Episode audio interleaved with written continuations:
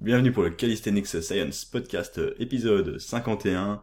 Bienvenue euh, en 2023. Bonne année. C'est parti. On commence avec un petit podcast en compagnie de notre cher euh, Morgan, ton cher nutritionniste, nutritionniste préféré. Nutrition.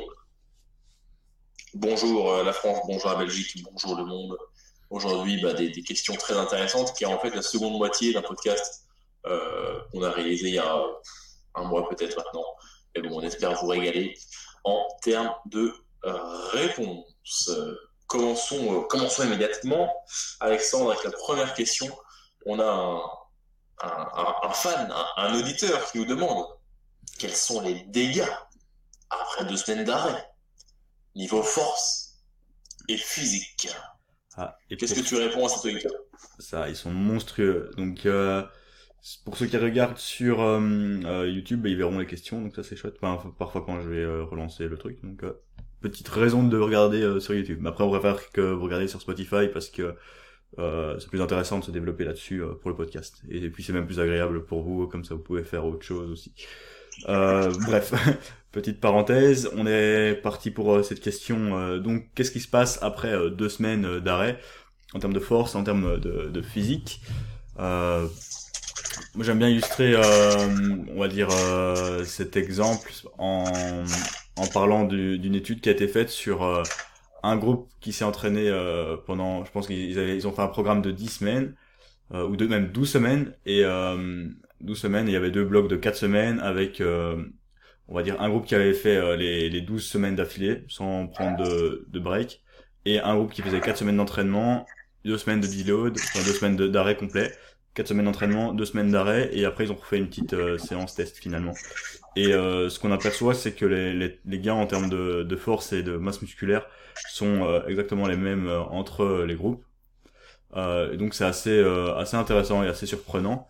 Bon, je pense qu'il y a plein de, ouais, de petites limitations comme dans toutes les études, mais ça ça montre que finalement il y a, il y a moyen de progresser même avec des, des breaks assez assez réguliers.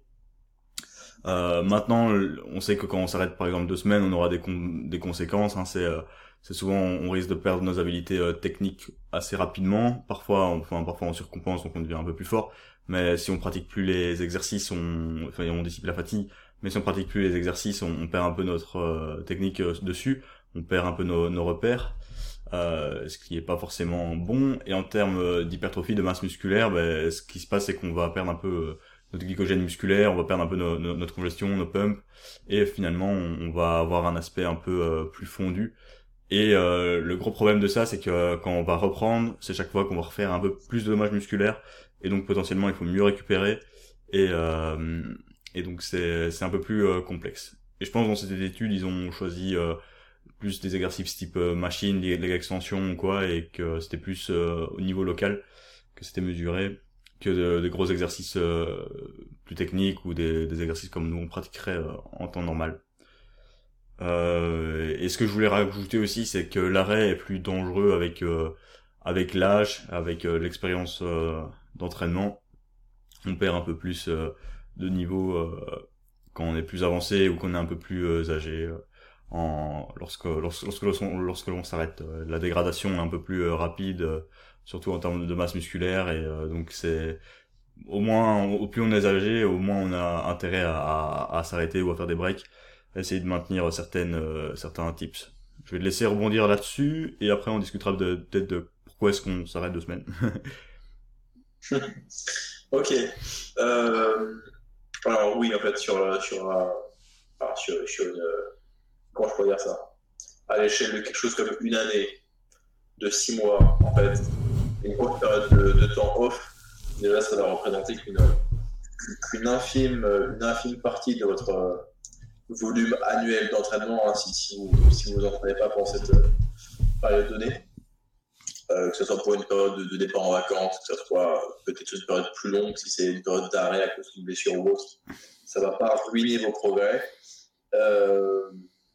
Comme la direction, il y a eu cette, cette recherche qui, avait été réalisée avec de l'entraînement saccadé, on va dire, avec une période de pause au milieu où l'entraînement continue. Les groupes avaient une, une prise de muscle et une, prise de force similaire. Est-ce que ça veut dire qu'il faut s'arrêter toutes les quatre semaines pour avoir la même gain en s'entraînant moins, certainement pas, mais ça peut au moins nous enseigner que euh, il n'y a pas de quoi avoir peur de la perte de masse musculaire ou perte de force euh, liée à une courte période d'arrêt, euh, et encore moins si vous vous entraînez encore un tout petit peu, comme ce sera le cas en déload, si vous choisissez de réduire votre nombre de séances, réduire votre volume d'entraînement, réduire un petit peu vos charges, donc l'intensité absolue, vous risquez pas en deload ou en courte période d'arrêt de, perdre vraiment en masse musculaire, vraiment en perf, encore moins si vous êtes en deload. Hein. Donc euh, ça représente pas grand chose à l'échelle d'une année complète d'entraînement. Euh, c'est surtout, je dirais, subjectivement l'expérience que vous en aurez euh, quand vous reprenez l'entraînement après une période d'arrêt. Oui, souvent on a perdu en, en compétences techniques, donc nos trajectoires de barre sont moins bonnes. Euh, notre handstand est parti en vacances, euh, mais n'est pas revenu pour le moment. Que vous, vous êtes revenu de vacances réellement, euh, ce qui ne fait pas plaisir. mais vos, performances vont mettre grand maximum la plupart du temps la même durée à revenir que la durée pendant laquelle vous êtes parti en vacances, si c'était un départ en vacances ou autre. Donc si vous n'êtes pas rentré pendant deux semaines, vous allez mettre grand max deux semaines à récupérer ces perfs le plus souvent, souvent moins. Donc vous inquiétez pas. Et en matière de masse musculaire, comme a dit Alexandre, euh, c'est beaucoup une question de se sentir moins big, mais sans avoir perdu pour autant votre tissu contractile. C'est plus, euh, vous n'avez pas cette, euh, inflammation, ce, gonflement lié à l'entraînement que vous avez quasiment perpétuellement quand vous vous entraînez plusieurs fois par semaine chaque groupe scolaire. Et peut-être que vous avez perdu momentanément en glycogène parce que vous n'avez plus cette stimulation musculaire qui demande ensuite à être euh, dans un sens compensé par euh, du restockage en glycogène. Et du coup, vous semblez moins big, vous semblez moins plein euh, quand vous regardez dans le miroir. Mais en fait, vous retrouvez cette apparence-là en, quelques séances d'entraînement lorsque vous allez reprendre. surtout si vous reprenez bah, exactement les mêmes séances que vous aviez à l'arrêt, ou, ou, légèrement plus simple, bien sûr, que vous reprenez votre rythme de sommeil, votre rythme alimentaire.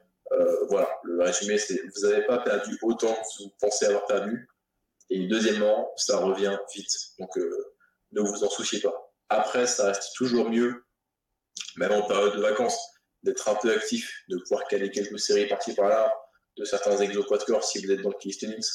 Euh, toujours cool si vous avez accès à euh, aller à la salle d'un hôtel, peut-être, si vous êtes en vacances, de taper une petite séance ou deux full body. Ça limiterait un petit peu la casse. Mais à nouveau, vous n'allez pas perdre grand-chose.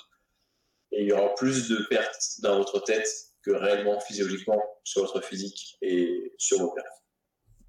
Yes, voilà, c'est bien dit et euh, ouais, rien à rajouter. Ok, deuxième question. Donc euh, comment bien travailler son grip euh, aux anneaux? Et euh, on va prendre, on va, on va directement répondre à cette question là. je te laisse commencer ou Ouais, je commence. Alors, comment bien travailler son grip aux anneaux? Ensuite, il y a une deuxième partie de la question. Comment bien travailler son grip Il bah, faut savoir pourquoi on travaille son grip. Est-ce qu'on travaille son grip simplement pour avoir une poignée d'or longtemps? Auquel cas, il n'y a pas d'avantage inhérent à l'utilisation des anneaux, a priori, hein, en général. Mais certainement si la question est posée, c'est que euh, l'internaute nous parle peut-être du false grip. Donc le false grip, c'est euh, une certaine prise que l'on a aux anneaux, où on est en flexion de poignet, euh, qui, est maintenu tout du mouvement, donc une flexion de poignet forte, isométrique, qui va nous permettre de réaliser des mouvements désgymnastiques comme dans un premier temps le muscle podano, et après certaines figures plus avancées, type FSTO et, et, autres.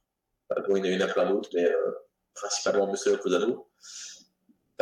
et donc ça va nécessiter de l'apprentissage, ça, ça, va nécessiter une certaine force, et euh, étant donné que c'est euh, une prise que l'on a aux anneaux, bah, ça fait sens de travailler cette prise aux anneaux évidemment. Et comment bien travailler son false grip aux anneaux euh, Je sais qu'Alexandre, lui, il veut nous en parler, je suis plutôt d'accord avec ça, il est, plutôt fan de chercher à intégrer l'apprentissage du false grip dans l'apprentissage du muscle aux anneaux lui-même. Et là, c'est Alexandre qui va vous, qui va vous en dire plus. Yes, hein. donc ça veut dire que lorsque euh, voilà, on sait que la personne elle commence à, à vouloir avoir son muscle up euh, aux anneaux, elle, a, elle arrive quand même déjà à enchaîner. Euh... Le muscle up à Osano, il est quand même beaucoup plus accessible que, que sur bar. Donc je dirais qu'à partir de, étonnamment, 6, 7, 8 tractions, on peut déjà commencer à, à envisager de, de, le réussir, de le passer. Et euh, après, voilà, c'est si vous avez 7 8 tractions, vous allez mettre plus longtemps que quelqu'un qui en aura probablement 15. Euh, Après, ça dépend encore de, de certaines choses, et notamment bah, du grip. Et donc, la question que vous vous posez peut-être, c'est vous avez essayé, mais votre grip euh, ne tient pas. Et c'est pas forcément parce que euh, il est il est faible, c'est que vous n'avez pas encore la bonne technique, ou, peut-être qu'effectivement il est un peu plus faible et que vous avez du mal à, à maintenir ce false grip. Donc le truc c'est que pendant pendant il va falloir trouver la progression du muscle up aux anneaux que vous allez maîtriser, qui vous permettra de conserver ce false grip. Donc, euh, par exemple, les progressions aux anneaux, si je cite un peu un ordre, c'est de les faire euh, assister au sol avec les pieds, euh, par exemple, sur tout d'abord les pieds au sol, après les pieds sur une box un peu un peu en L-sit, et on vient pousser avec ces, ces, talons sur la box. Ensuite, on peut faire simplement des tractions hautes aux anneaux en partant du L-sit le L-Sit, ce qui est intéressant, c'est que ça va venir automatiquement faire un petit bras de levier. Et euh, maintenant, vraiment, il y a la technique de réussir à monter assez haut et garder les coudes bien, bien proches du corps sans perdre ce full grip. Et, euh, et en pratiquant normalement les progressions euh, que je viens de citer, ça devrait pas trop poser de problème euh, de maintenir ce full grip. Et, et, donc voilà, simplement en pratiquant ça, et une fois que vous allez passer euh, des répétitions comme ça avec ces progressions assistées et que vous allez euh, upgrader ces progressions et que vous allez passer euh, le muscle up en libre tout en augmentant votre action sur vos renforts, etc. Donc c'est pas parce que vous avez 5 tractions que vous devez arrêter de les augmenter et focaliser uniquement sur le muscle up, ça sera toujours pratiquer un peu de muscle up, continuer à augmenter ces tractions. C'est un peu la, la, règle dans les skills, hein. c'est pas parce que vous avez une traction à 40 kg que vous devez attaquer le front lever, ça peut vraiment valoir le coup d'augmenter encore ces tractions euh, lestées, même si c'est pas forcément le plus prédicteur du, du fraud lever à, partir d'un certain moment. Donc ça sera intéressant. Donc c'est la même chose pour le, le muscle up Et ensuite, si vous avez quand même essayé ces méthodes et que vous sentez que euh, rien à faire, ça ne passe pas, peut-être envisager un peu de travail euh, accessoire sur le muscle up euh, éventuellement des, des tirages, euh, des rowing, des tractions aux anneaux, des rowing aux anneaux, en, en, false grip, même si voilà, c'est pas du tout un truc que je recommanderais dans un premier temps voir des suspensions passives euh, par la suite. Mais souvent, ce que vous allez plus intérêt à faire, ça sera juste avoir un, bon grip. Et euh, pour avoir un bon grip, ben, le renfort va presque suffire. Et parfois, il faudra faire euh, des tonnes de relevés de jambes en fin de séance à la barre, des suspensions passives à deux mains, à une main, voire lesté. Et, et normalement, le tour devrait être joué. Donc, c'est ça. Euh, autre chose, alors en dehors du, full grip, euh, un petit avantage qu'on aurait peut-être à travailler notre, notre grip en, suspension passive aux anneaux, c'est que, que les anneaux, étant donné qu'ils peuvent pivoter, se rapprocher, s'éloigner, euh, ça peut être un peu plus confortable d'un point de vue épaule de réaliser votre suspension aux anneaux plutôt que de faire vos suspensions à la barre fixe.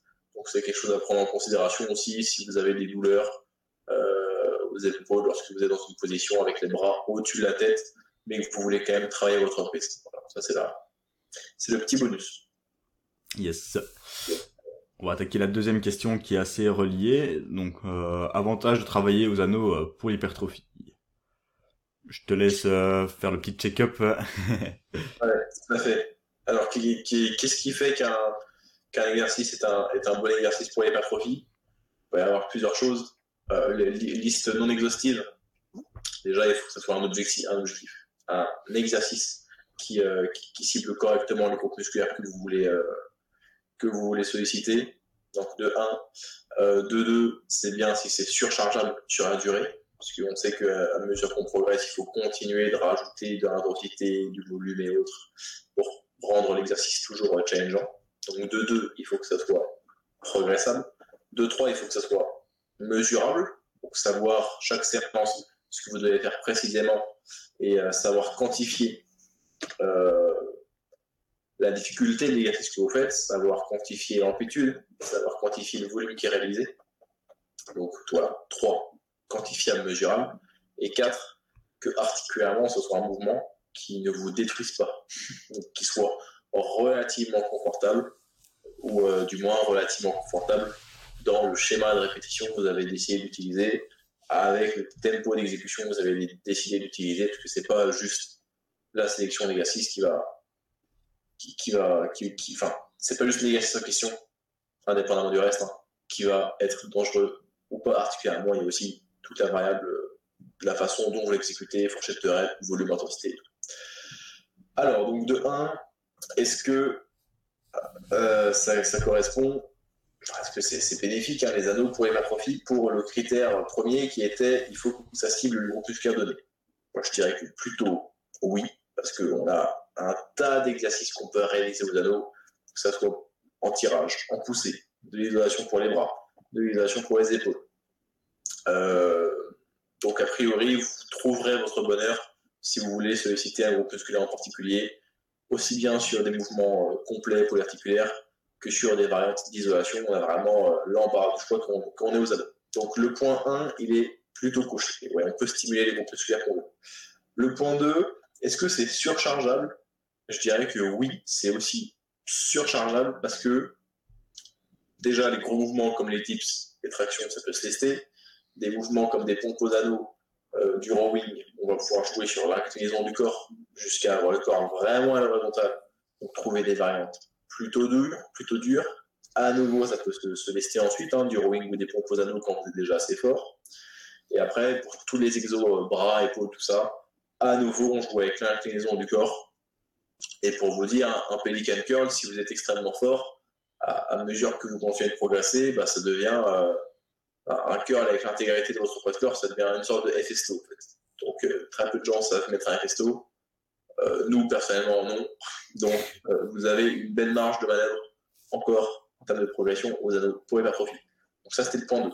Le donc, point 2, c'était est-ce que c'est surchargeable? Réponse oui, je pense. Euh, euh, critère 3, est-ce que c'est traquable?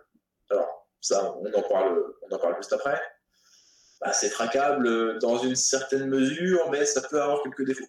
C'est traquable parce que faut faire attention à la longueur euh, des straps de vos anneaux, il faut faire attention au positionnement de votre corps, là où vous avez vos pieds.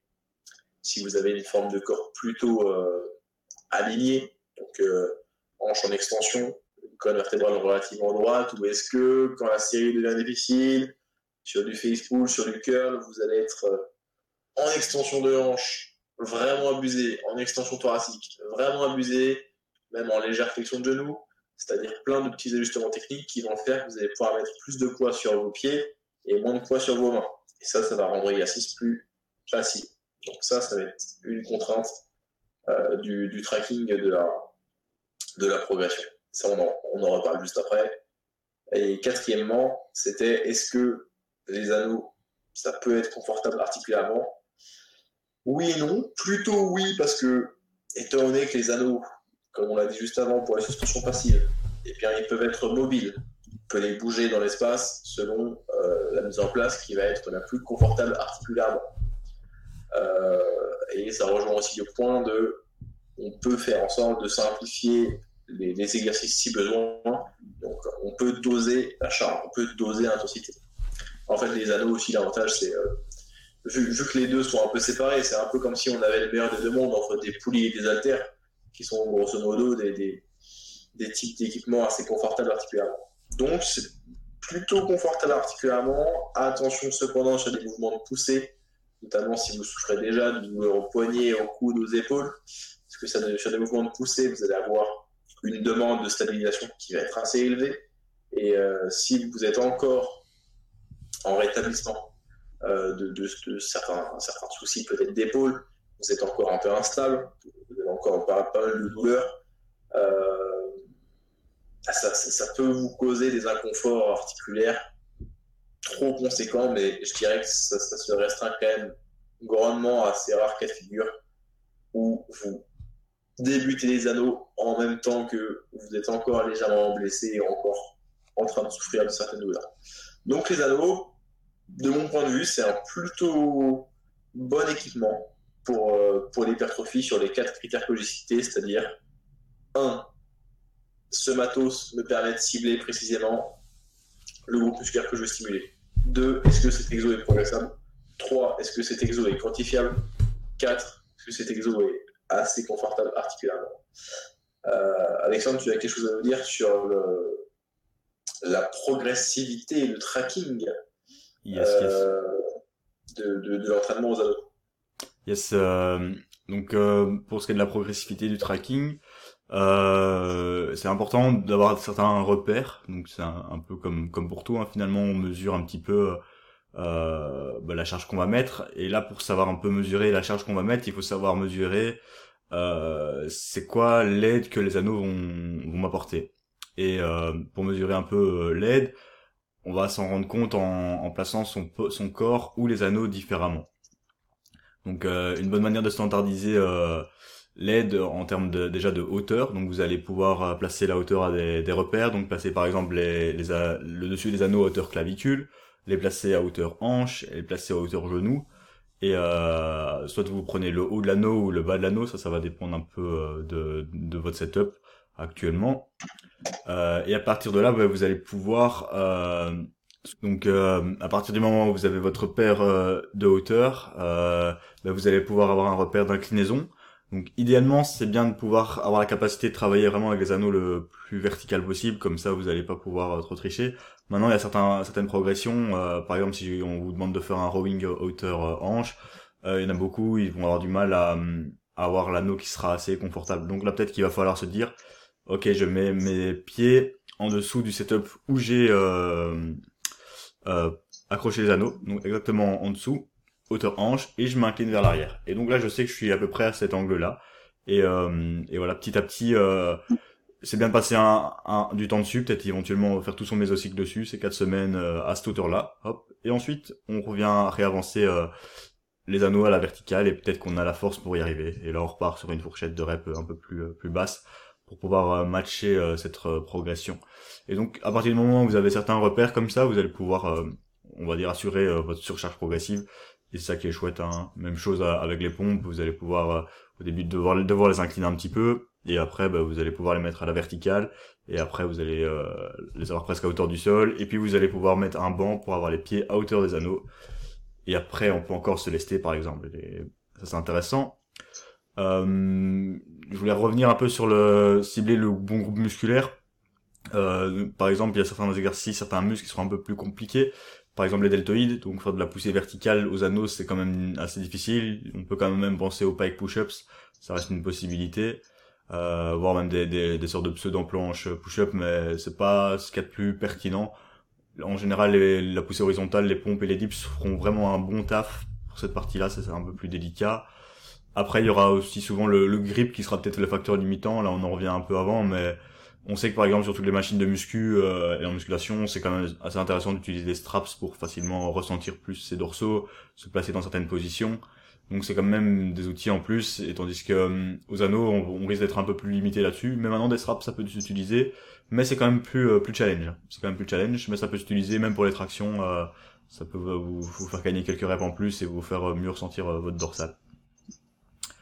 Euh, donc il y avait ça, il y avait la progressivité, ben là on en revient un peu avec le, tracking et voilà le cyclage un peu de dans vos mésocycles et euh, et sur le confort, bah je suis d'accord avec toi, donc euh, c'est parfait. Euh, une petite chose à, à prendre en compte, c'est aussi c'est vrai que c'est peut-être notre faute à nous et même ma faute aussi parce que pourquoi se contenter exclusivement des anneaux? Euh, c'est c'est un peu la question aussi pourquoi être puriste au poids du corps? Pourquoi pourquoi se contenter uniquement des anneaux? Alors que voilà même si vous entraînez à la maison avoir euh, vos anneaux et une petite euh, barre ou une petite paire d'haltères en plus euh, aller en salle de muscu et prendre vos anneaux avec euh, c'est toujours des possibilités en plus quoi. Je pense que les anneaux c'est intéressant quand vous êtes en vacances que vous avez que ça à faire. Ou alors vraiment quand vous avez des objectifs de, de routine aux anneaux des skills aux anneaux Là, c'est vraiment euh, très intéressant. Maintenant, mieux vous mettre toutes les chances de, son côté pour optimiser euh, sa progression et, euh, et, donc avoir certains outils en plus. Mais maintenant, ça dépend un peu de chacun, de, de qu'est-ce que vous êtes prêt à faire. Mais bon, je pense que si, allez, si le sport est quand même important pour vous, même si vous avez peu d'espace à la maison ou quoi, que c'est un peu contraignant, bah ça peut quand même être intéressant d'essayer de trouver deux trois petits outils en plus. Donc voilà, on sait que pour l'hypertrophie, c'est quand même bien d'avoir une grosse euh, panoplie d'exercices, variétés, de pouvoir être confortable sur chaque exercice, de pouvoir vraiment bien cibler les groupes. C'est bon. ok, reprenons la prochaine question qui est aussi la dernière question. Quelqu'un nous, parle de, parler du, concept de la recomposition corporelle qui, euh, vraisemblablement lui, semble assez, euh, assez obscur. Alors, on va en parler brièvement. Qu'est-ce que c'est que la, recomposition corporelle? Déjà en termes, en, en termes de définition, recomposition corporelle, quand on parle de ça dans le milieu de la nutrition de l'entraînement, c'est une, euh, une période de temps, une phase pendant laquelle on va simultanément gagner en masse musculaire et abaisser notre taux de masse grasse. Donc en fait, on va progresser en, matière de physique, hein, tout simplement, euh, dans les deux sens à la fois. Donc ça va ni être euh, une prise de masse pendant laquelle on va chercher à maximiser nos chances de créer la masse musculaire en, acceptant le gain de gras, ni être une période pendant laquelle on va être en sèche, en déficit calorique, en cherchant à abaisser notre taux de masse grasse, sans euh, particulièrement chercher à gagner en masse musculaire, plutôt juste euh, en se contentant de maintenir notre masse musculaire. Alors évidemment, la recomposition corporelle, c'est un petit peu le, un petit peu le saint graal, hein. Euh, parce que en tant que nutritionniste, la plupart des, clients que j'ai en, en, comment dire, qui ont des objectifs de, de, composition corporelle, bon, ils me contactent particulièrement pour une prise de masse ou particulièrement pour une période de sèche, mais sur la durée, ils veulent à la fois gagner en masse musculaire et à la fois sécher. Mais là, ce qui définit que on réussit une, une recomposition corporelle, c'est qu'on on, atteint les deux, on réussit à faire les deux dans une période de temps donnée, euh, a priori assez courte. Euh, alors, qu'est-ce qui fait qu'on va être en mesure de réussir une recomposition corporelle? Il y a des facteurs qui vont faire que des individus vont être plus prônes que d'autres à connaître une période de recomposition corporelle. Tout d'abord, les débutants les gens qui, commencent l'entraînement, ils vont pouvoir gagner de la masse musculaire plus rapidement que des individus avancés. Et en fait, ils vont tellement facilement répondre aux stimulus de l'entraînement qu'ils vont être en mesure de gagner de la masse musculaire même en étant en déficit calorique. Donc, même en étant dans un climat qui va, a priori, euh, faciliter la, perte de masse. Donc ça s'observe la recomposition corporelle chez les débutants. Ça s'observe euh, aussi chez des individus qui commencent à se doper, ou même qui se dopent, ou même qui se dopent depuis un moment, parce que bon, la, la, la, la physiologie quand on est euh, quand on est médicalement assisté est différente. c'est moins étudié ça comme sujet. mais ce sera pour un prochain podcast. Euh, autre chose, si jamais vous avez déjà eu par le passé une très bonne masse musculaire, mais que vous avez arrêté l'entraînement pendant plus de deux semaines, euh, ou que vous êtes, vous êtes blessé peut-être, vous, avez fait autre chose de votre existence, mais bon, vous avez peut-être un, historique de, de, de, de masse musculaire. Si vous, avez arrêté l'entraînement, que vous avez perdu cette masse musculaire, vous bénéficiez encore de votre mémoire musculaire, donc vous allez être un peu à l'image d'un débutant, hein, en mesure de gagner en masse musculaire assez rapidement, sur une courte période de temps, et ce, même à maintenance calorique ou en déficit calorique, ce qui, va, permettre aussi de, de, perdre du gras dans, même temps. Et enfin, euh, dernier cas de figure, euh, qui, facilite la réalisation d'une recomposition corporelle, c'est si euh, le sujet, si l'individu est en, est en surpoids. Parce que dans le cas de figure d'une personne vraiment en surpoids, vraiment obèse, et eh ben, en fait la personne a tellement d'énergie simplement dans ses cellules graisseuses, cette énergie qu'elle peut libérer au quotidien, que euh, bah, ça augmente les chances de, de, de connaître une recomposition corporelle parce que en se plaçant en déficit calorique, donc en ayant cette dette calorique quotidienne, la personne va devoir libérer l'énergie via ses cellules graisseuses euh, pour au final bah, survenir aux besoins, aux besoins de son corps, puisque la balance énergétique sera négative hein, en mangeant moins de calories que ce qu'on dépense. Euh, donc la personne perdra du gras a priori, tout en étant quand même en mesure, surtout si la personne est débutante en, en, entraînement, tout en étant en mesure de bâtir des muscles, parce que euh, la personne aura tellement d'énergie en fait, totale stockée dans son corps sous forme de, tissu adipeux, que cette énergie là pourra être en mesure de, de en fait nourrir entre guillemets c'est pas ça exactement le terme, mais voilà, de fournir l'énergie nécessaire au processus de création musculaire. Donc, la recomposition corporelle, c'est euh, parfois ce que les gens appellent transformer le gras en muscle. Ça fonctionne pas comme ça, parce que chimiquement, le gras, c'est très loin d'être de la masse musculaire, en fait. Euh, mais c'est deux phénomènes qui peuvent se passer en parallèle, particulièrement dans les cas de figure que j'ai cités, c'est-à-dire un débutant, une personne dopée, une personne qui reprend entraînement après une période d'arrêt, et quatrième cas de figure, une personne euh, en surpoids. Donc si vous combinez plusieurs facteurs, c'est-à-dire une personne euh, qui s'entraînait par le passé très dur, qui avait un bon physique, qui a arrêté de s'entraîner pendant un an, qui maintenant a un taux de masse grasse vraiment élevé, qui reprend l'entraînement, et du coup en reperdant du poids et en repartant pas de leur haut, ça c'est une personne qui, peut espérer voilà connaître une, période de recomposition corporelle. Alors comment créer un plan d'action pour connaître une période de recomposition corporelle? On peut être, on peut connaître une recomposition à la fois en étant en léger surplus, ou en étant en léger ou moyen déficit, ou en étant en maintenance calorique. Mais la plupart du temps, c'est quelque chose qu'on observe lorsque les gens sont en déficit calorique. D'ailleurs, chose intéressante à noter, est-ce qu'on peut prendre ou perdre du poids en étant en maintenance calorique, mais dans des cas de figure très spécifiques, parce qu'en fait, 1 kg de masse grasse, euh, ça représente bien plus de calories 1 kg de masse musculaire. 1 kg de masse grasse, ça fait 7700 calories, alors que 1 kg de masse musculaire, alors, donc, dans, ce qui, comment, euh, voilà, on va reprendre par ça, comment créer un plan, euh, un, plan de recomposition corporelle, donc c'est quelque chose qui peut se passer en étant en maintenance calorique, léger surplus, léger ou moyen déficit calorique. Euh, il, se peut que vous preniez ou, perdiez du poids en étant en maintenance calorique parce que 1 kg de masse grasse, ça contient pas la même quantité de calories 1 kg de masse musculaire. 1 kg de masse grasse, ça contient mathématiquement hein, dans les 7700 calories alors que 1 kg de masse musculaire, je sais plus si c'est 2000 ou 3200 kcal, ce qui fait que voilà, on, pourrait imaginer un scénario dans lequel vous, vous êtes à maintenance calorique, simultanément vous perdez 1 kg de graisse et vous perdez euh, allez 2-3 kg, mathématiquement j'ai plus les maths exactement en tête, euh, de, de, de masse musculaire.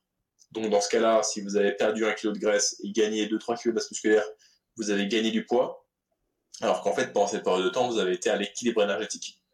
Donc, euh, c'est un des rares cas de figure qui peut, qui peut se produire. Mais en fait, un kilo de masse grasse, c'est beaucoup plus rapide à perdre que 2 kg de masse musculaire euh, ne seront à gagner. Enfin, 2 kg de masse musculaire, c'est plus dur à gagner que de perdre 1 kg de masse grasse. Donc, euh, fréquemment, c'est plutôt que on perd vachement de masse grasse voilà, plusieurs kilos et qu'on gagne quelques centaines de grammes de masse musculaire. Ça, c'est le cas de figure le plus, le plus fréquent. Et du coup, en fait, dans ce cas de figure, si on perd plus de kilos de masse grasse que l'on, que l'on ne gagne du kilo de masse musculaire, ça veut dire qu'on était dans un bilan énergétique négatif, c'est-à-dire qu'on était en déficit calorique pendant cette période de temps. Donc c'est plutôt en déficit calorique qu'on observe hein, dans la recherche euh, des phénomènes de recomposition corporelle. Donc, ah oui, alors, autre chose qui va faire, qui va faciliter le fait d'être en, enfin, de connaître une recomposition corporelle, ça va être dans un niveau de stress assez bas, s'entraîner avec un haut volume d'entraînement, euh, dormir suffisamment, euh, consommer euh, des protéines suffisamment élevées, donc entre 1,8 et 2,2 grammes, voire plus de protéines par kilo de poids de corps. En fait, toutes ces bonnes recommandations qu'on a, peu importe la phase, hein, tout ça, ça va faciliter votre recomposition corporelle. Mais en application, je recommande pas de créer des plans d'action ayant pour but la recomposition corporelle. Je recommande plutôt bah, de, comment dire, mettre en place des bons procédés pour votre prise de masse, de mettre en place des bons procédés pour vos sèches, et ça arrivera parfois, quand vous faites vraiment tout bien, qu'il y a un peu un alignement d'étoiles, que pendant vos sèches, ah, vous mainteniez étonnamment bien votre masse musculaire, peut-être que vous preniez même de la masse musculaire.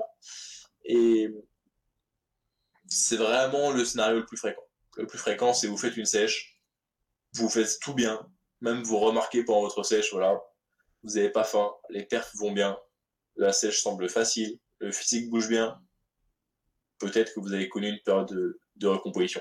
Ça arrive aussi parfois quand vous êtes à maintenance, peut-être que juste, bon, voilà, c'est ça, vous reprenez une période d'arrêt, vous mangez à maintenance, c'est-à-dire que vous comptez même pas, même pas vos calories, vous cherchez pas à prendre ou à perdre du poids, vous ne pesez pas du tout, hein vous ne pesez pas votre nourriture, vous, vous reprenez des bonnes habitudes alimentaires, vous reprenez l'entraînement. Ouais, vous entraînez correctement. Si vous êtes si, si tu t'entraînes mal pendant des années et que que du jour au lendemain tu fais un vrai plan d'entraînement avec euh, vraiment bien optimisé, bien adapté, que ouais que tu rajoutes certains facteurs, je suis convaincu que que ouais tu peux effectivement recomp voire même vraiment prendre de, la bonne masse maigre euh, principalement. Ouais voilà, ça, ça ça rentre un peu dans la catégorie. Vous êtes débutant, mais très peu de personnes euh, se pensent débutants, alors que beaucoup de gens ont pas du tout encore exploité leur potentiel euh, génétique. Donc il y a ce cas de figure aussi de bon, ça fait 2-3 ans que vous vous entraînez, vous vous entraînez en gros split, euh, vous n'allez pas aussi proche de l'échec que ce que vous pensez, euh, vous mangez trop peu de protéines, vous avez une fréquence de une fois par semaine par groupe musculaire, vous dormez peu, vous consommez beaucoup d'alcool le week-end. Voilà, vous êtes un go muscu débutant un peu pour le plaisir, et puis il y a un jour où vous dites que vous avez envie de vraiment passer au next level en termes de physique, vous gagnez un cran de passion par rapport à l'entraînement de musculation, de, de calisthenics, de powerlifting ou autre. Vous vous mettez à vous entraîner mieux, à améliorer votre style de vie. Et là, vous allez être en mesure de faire des gains insoupçonnés. Peut-être que si vous êtes à maintenance calorique ou en léger déficit ou en tout léger surplus, peut-être que là aussi, vous allez pouvoir vivre une période de recomposition. Pour mettre ça en place, il suffit de vous faire coacher au euh, niveau diète par euh, Morgan et au niveau entraînement Avec ça, vous allez recomp euh, x 1000 et faire des PR. on, vous l'enverra les seringues euh, assez discrètement. Vous inquiétez pas. Yes. ouais, je pense qu'on a bien abordé le sujet. Aucune injection n'a été préconisée par Morgan Nutrition, pas. On espère, on espère. Hein. On, pense à la, sanité euh, du podcast ici. c'est vrai que c'est un sujet qui tourne autour de la table euh, ces derniers temps. euh, non, je mhm. On va peut-être apprendre que Morgan Nutrition et, les 012 Workout sont dopés. Ils ont recommandé euh, des produits dopants à tous leurs clients. les, les coachs. Les des, choses à ajouter sur la recomp, euh, Alexandre? Non, je suis assez d'accord avec toi. Hein, c'est euh, je suis assez d'accord avec toi. Donc c'est assez carré. Je pense qu'il y a moyen d'en parler euh, assez assez longtemps. Euh, ouais, vraiment, je pense que je pense que pour ceux qui ont jamais vraiment fait un bon stimulus d'entraînement euh, adapté, parfois ça leur recombe naturellement, soit en s'entraînant correctement, soit peut-être, je pense peut-être aux athlètes de force qui ont plutôt travaillé avec des grosses intensités ou quoi, et que du jour au lendemain ils refassent une plus une un, bloc d'hypertrophie ou quoi et que et que justement là le stimulus soit vraiment très propice à, ça. Et, euh, et donc euh, voilà ça, ça peut permettre éventuellement surtout que c'est parfois des athlètes qui sont un peu plus lourds. Et donc là ils réunissent plusieurs cas de figure euh, que tu as cités. Donc on est bon pour la recomp. Voilà tout. Yes. On espère vous avoir régalé via nos réponses. Si c'était pas clair, lâchez-nous un commentaire. Euh, même si, bon, maintenant qu'il y a 50 épisodes, euh, faut qu'on soit plus vif sur les commentaires quand vous commentez sur les anciens épisodes. Il faut qu'on aille dans YouTube Studio. il faut qu'on se connecte. Et là, on peut voir commentaires auxquels je n'ai pas répondu. c'est vrai que ça fait, on n'est pas très réactif là-dessus, mais on va s'améliorer. Yes. Tu disais quoi? Alors, je disais, on vous remercie euh, d'avoir euh, d'avoir suivi ce podcast. Euh, on espère que vous avez chopé quelques points de QI, et euh, si vous avez des questions, alors en commentaire, mais le meilleur moyen de nous joindre, euh, c'est de nous envoyer un DM sur Instagram, at 012workout ou at Morgan Nutrition, avec les deux N qui se collent à la fin de Morgan Nutrition. Évidemment, de toute façon, nos liens seront, euh, seront en description. Voilà, un petit DM. Nos adresses mail pro sont aussi en description. Euh, c'est ça le moyen le plus fiable et le plus euh, rapide de, de nous contacter hein, si vous avez une question pour le podcast, si vous avez une question par rapport à nos services de coaching, si vous avez une collaboration à nous proposer euh, ou une remarque, hein, tout à fait. Voilà tout. On espère vous avoir régalé. Faites un maximum de muscles en 2023, un maximum de perf, soyez en bonne santé, dormez 9h30 par nuit et puis régalez-vous quoi. Yes. Allez, bonne année 2023. C'est parti.